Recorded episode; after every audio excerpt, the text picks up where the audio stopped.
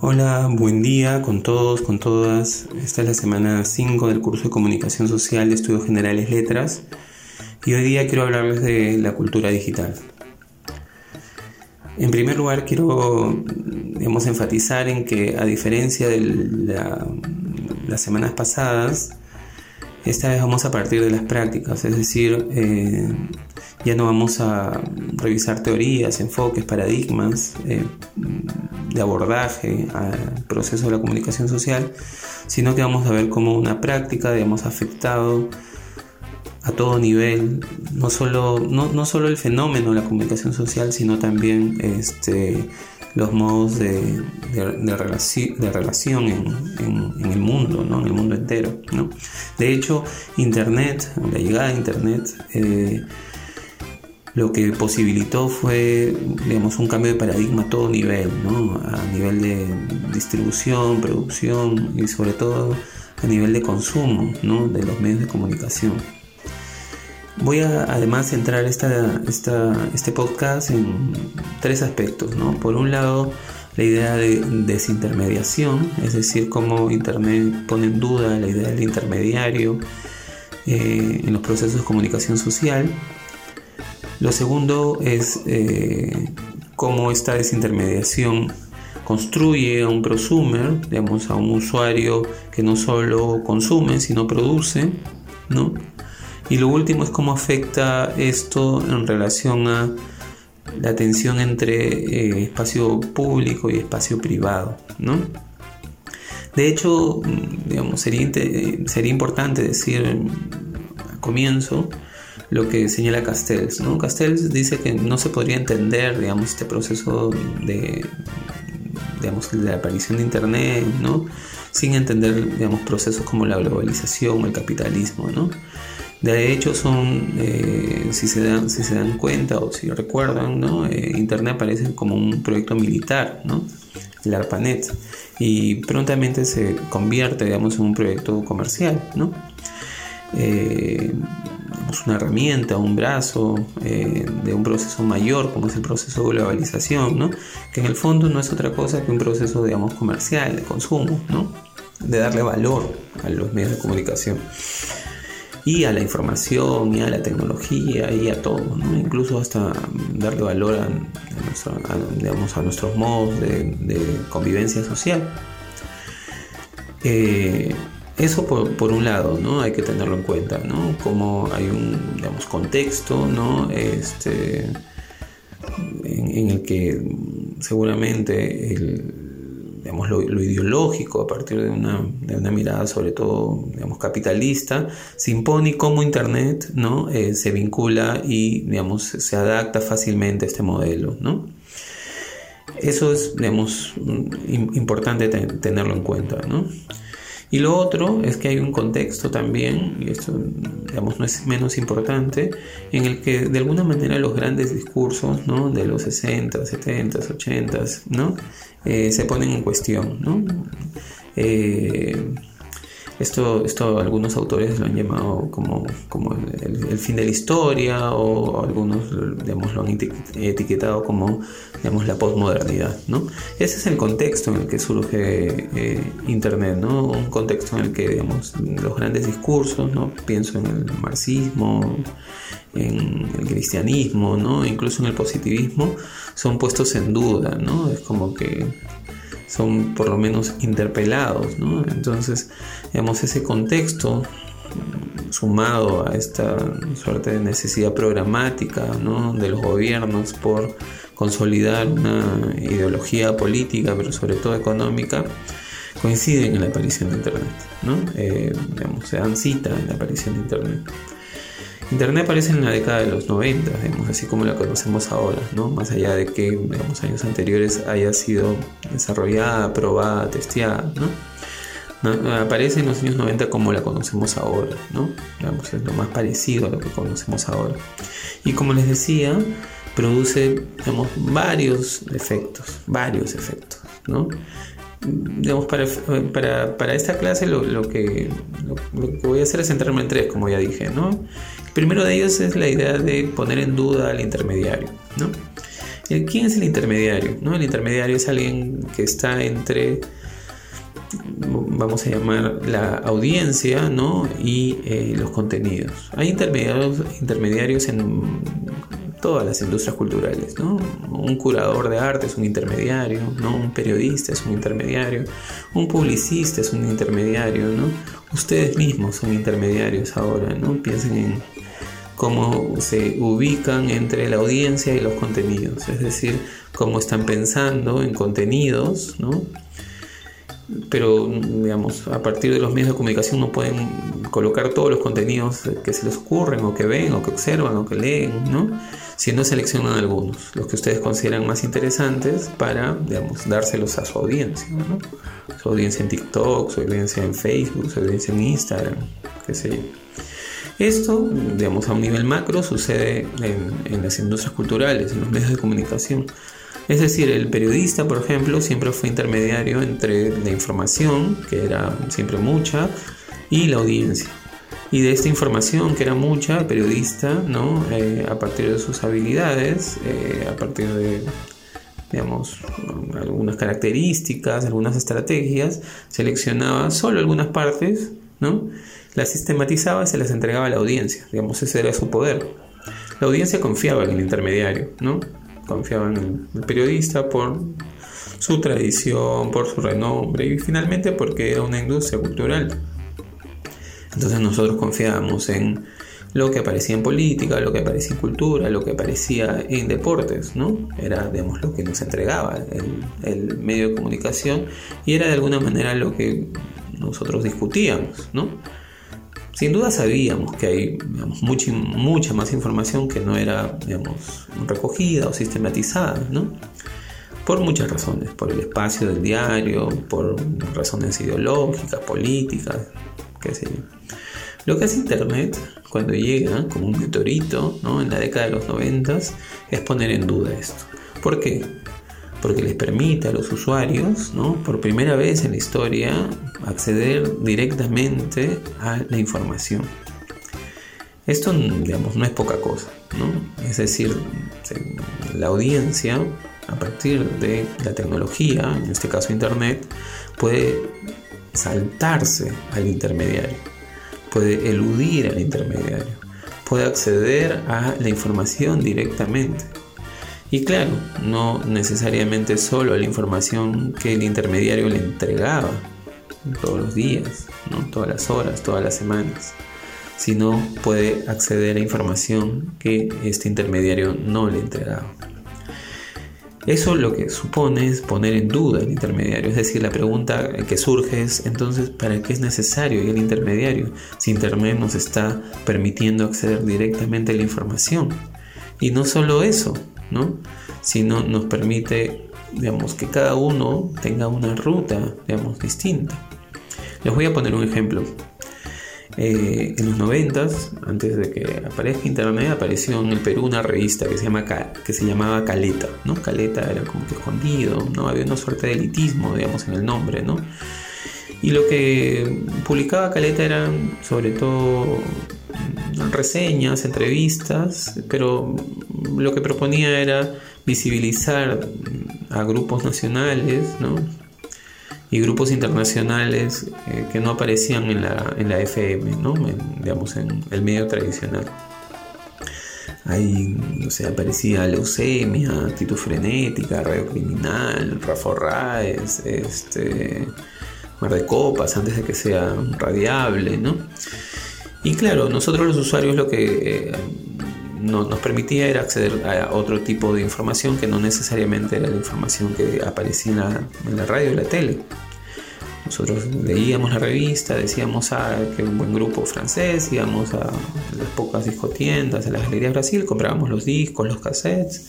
Y lo mismo sucedía con este, los grupos peruanos. ¿no? Se activó de alguna manera una mini industria discográfica peruana alternativa Y era interesante, ¿no? Lo, que hacía Caleta era, los escritores, los periodistas de Caleta, era ostentar, digamos, el poder de decirnos qué debíamos escuchar y qué debíamos este, consumir, ¿no? De este espectro alternativo, ¿no? Es, resulta curioso, ¿no? Porque finalmente actuaba igual que un medio tradicional, ¿no? Digamos, la gran diferencia era que su público era un público mucho más segmentado y su contenido era un, contenido, digamos, también segmentado. Pero lo que hacía era, digamos, reproducía la misma lógica, ¿no? O sea, de un universo de contenido bastante grande, seleccionaba algunas cosas y nos las entregaba. ¿Qué sucede cuando aparece Internet? Internet nos permite por primera vez poner en duda nuevamente esta lógica de consumo de información. ¿Por qué? Porque a partir de la tecnología, cada uno de los lectores de Caleta pudimos acceder, los que teníamos internet, pudimos acceder no solo información de todo el mundo, sino a discografía de todo el mundo. ¿no? Eh, aparecieron programas como Napster, SoulSeek, ¿no? que permitían que nosotros podamos acceder a las carpetas musicales de alguien en Finlandia, de alguien en Nueva Zelanda, de alguien en Costa Rica, ¿no? y les permitía a ellos también, a partir de esta suerte de solidaridad ilegal, acceder a nuestras este, carpetas. ¿no? Lo que sucede es que se pone en duda digamos, la presencia de Caleta, ¿no? ya no es necesario Caleta. ¿No? Se pone en duda al intermediario nuevamente. Se rompe además una suerte de control, de poder, ¿no? de elitismo de la cultura y de pronto la cultura aparentemente se democratiza. ¿no? Hay que pensar esto, ¿no? Esta es una gran discusión también, eh, sobre todo en países como el Perú, esto ya lo dije la semana pasada, ¿no? Pero hasta qué punto Internet democratiza, ¿no? Si todavía, mm, más allá de la brecha, digamos, de conectividad, surgen, digamos, diversas brechas, ¿no? Esto lo vamos a discutir más, ¿no? Pero en apariencia, ¿no? La promesa era poner en duda eh, este suerte de, control de los contenidos y poner en duda obviamente el intermediario. Entonces Internet lo que hace a partir de la posibilidad de acceder a los contenidos es poner en duda el intermediario. Entonces, ¿para qué sirve un periodista? ¿No? ¿Para qué sirve un publicista? ¿No? ¿Para qué sirve un productor de televisión? ¿No? Habría que mm, seguir discutiendo esto, ¿no? Eso es digamos, el primer punto que hay que, tener en cuenta. Lo segundo se desprende de, esta idea, ¿no? que está vinculado a la idea del prosumer, es decir, que nos volvemos nosotros, sobre todo, no solo consumidores de información, sino también productores de información. ¿no? Piensen en los podcasts, en los YouTube, eh, en, los YouTubers, en los influencers, en, los TikTokers, ¿no? Que no solo están consumiendo información constantemente, ¿no? Sino también produciendo información, o en, digamos, en los memes, ¿no? En cómo se generan estos memes, ¿no? Eh, nosotros consumimos pero a la vez resignificamos los memes constantemente, ¿no? es una suerte de, loop, ¿no? Esto también se, se, produce o, se posibilita a partir de la presencia de, de, Internet, ¿no? Quizá nunca en la historia de la humanidad, digamos, la audiencia tuvo esta posibilidad, ¿no? No solo de ser un consumidor, sino sobre todo de intervenir en la narrativa principal, digamos, de, de los medios de comunicación. Y así aparecen muchos ejemplos, ¿no? Piensen en uno de ellos, en Justin Bieber, por ejemplo, ¿no? Justin Bieber no, es que aparece como un niño genio, ¿no? Eh, que lo descubre, eh, la industria musical, como, como descubrirían a, Elvis, ¿no? Sino, eh, a Justin Bieber lo descubren porque de pronto su eh, videos en YouTube empiezan a tener éxito, ¿no? Es decir, él antes de que la industria lo incorpore, ¿no? Eh, ya era un productor de contenidos, ¿no? O piensen en un ejemplo más local, ¿no? En la Tigresa del Oriente, por ejemplo. Yo de buena fuente sé que la Tigresa del Oriente estuvo años tratando de que le hagan caso, años, digamos, haciendo lo que, por, por lo que ahora la conocemos, ¿no? Sin embargo, un día se cansó y dijo voy a subir, digamos, mi video que se llama Un nuevo amanecer en eh, internet. Y es a partir de ese día que de pronto empiezan a, hacerle caso a las grandes industrias culturales y le hacen caso porque digamos es un éxito, es un hit eh, a partir de la audiencia ¿no? en, en, internet, en YouTube. ¿Qué clase de hit? ¿Cuál es digamos, la mirada que se le da a la tigresa del oriente? Si hay una exotización, ¿no? Eh, digamos, es otra discusión, ¿no? Que es importante tenerla, ¿no? Pero lo que voy es cómo, digamos, este medio, esta herramienta, es decir, Internet, que ya he dicho viene como un meteorito, también, digamos, trastoca, digamos, estas lógicas, no solo de, del consumidor, ¿no? En relación a los medios de comunicación. Nos otorga una suerte de, de, poder, ¿no? Eh, eh, uno habría, digamos, habría que preguntarnos si finalmente no es que todo desencadena nuevamente en la industria cultural y en las lógicas, digamos, más utilitarias de la industria cultural, ¿no? Justin, Bieber finalmente se convierte en un producto, ¿no? Este, y claro, eh, el medio tradicional, el medio alternativo como, como YouTube es como que una plataforma simplemente, ¿no? Un trampolín. Esa discusión habría que, que, todavía seguir teniéndola, ¿no? si esta idea del prosumer te sirve solo hasta cierto punto, ¿no? Si un productor puede, digamos, eh, independizarse o emanciparse del gran, digamos, medio tradicional de comunicación, aparentemente sí, ¿no? Hay quienes dicen que, que es muy difícil, pero bueno, esta discusión hay que tenerla. Lo importante es que Internet te permite no solo ser un consumidor, sino finalmente un productor de información. Y esto, digamos, es lo que hacen todos ustedes diariamente, ¿no? Actualizando su, su, su Instagram, actualizando su TikTok, actualizando su, su Twitter están produciendo información, no solo están consumiendo información, sino que constantemente están produciendo información.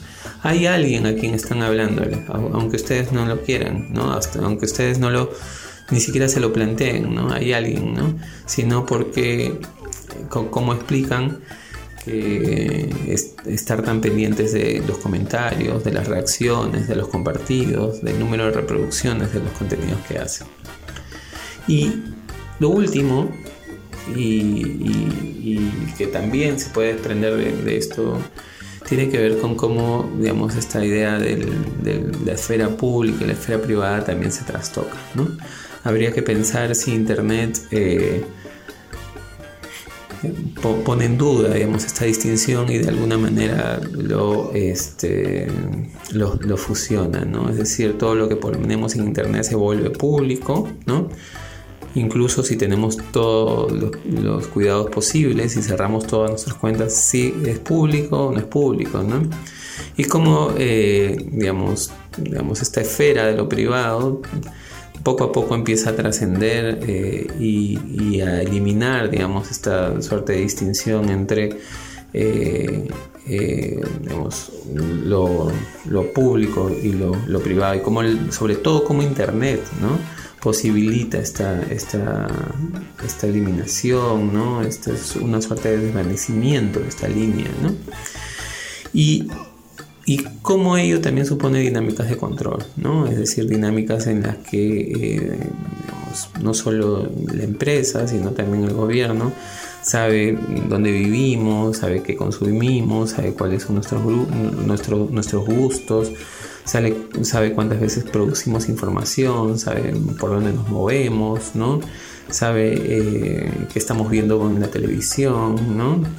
Y claro, eso digamos, se convierte rápidamente en una necesidad eh, y en, digamos, en un producto, ¿no? en, algo que nos ofrece digamos, la industria inmediatamente para que consumamos, pero también eh, nos otorga una suerte de de, digamos, eh, ubicuidad ¿no? en relación a eh, estas lógicas de control. Es decir, Internet ha venido a, democratizar la información, habría que preguntarnos, ha venido a, hacer digamos, mucho más democrática la práctica de los medios de comunicación o ha venido para instalarse como un espacio digamos, de control, ¿no? lo que Foucault diría como un panóptico, ¿no? La idea del panóptico es bien interesante, ¿no? Un espacio donde nos controlan, ¿no? Una suerte de gran hermano eh, en el que aparentemente somos, somos libres, pero que mm, constantemente somos controlados.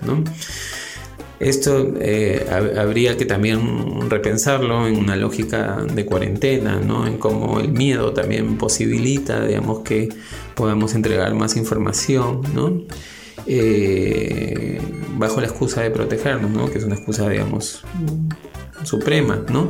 Pero como los gobiernos cada vez nos controlan más a partir de, del GPS, ¿no? Miren lo que vemos en China, ¿no? Vemos un contagiado fácilmente detectable, ¿no? Y su, digamos, este círculo primario es alertado rápidamente a partir de no solo la geolocalización, sino a partir de las llamadas y de todo lo que puede ofrecer la información que está este, de manera pública, que es aparentemente antes era una información privada, pero que de pronto adquiere a partir de la aparición de Internet esta dimensión pública. ¿no? Hay que pensarlo eh, también como eh, un problema, ¿no? si, si, Internet finalmente ha venido a digamos, emanciparnos, que es una de las discusiones más más largas y viejas de la comunicación social en relación a los medios de comunicación o eh, más bien ha venido a digamos, someternos. ¿no? Vamos a, seguir hablando de esto eh, en, la clase sincrónica. De hecho, hay, varias cosas que, eh, que, comentar. Les pido que por favor lean la lectura de Manuel Castel, que es bastante eh, significativa, que vean la película La red social, ¿no? que está en Netflix. Y mm, Nada, si tienen alguna pregunta o alguna cuestión, por favor ya saben que me pueden escribir eh, y les deseo que tengan un buen lunes, en realidad que tengan una buena semana y ya nos vemos y escuchamos este, este miércoles a las 11. Hasta luego.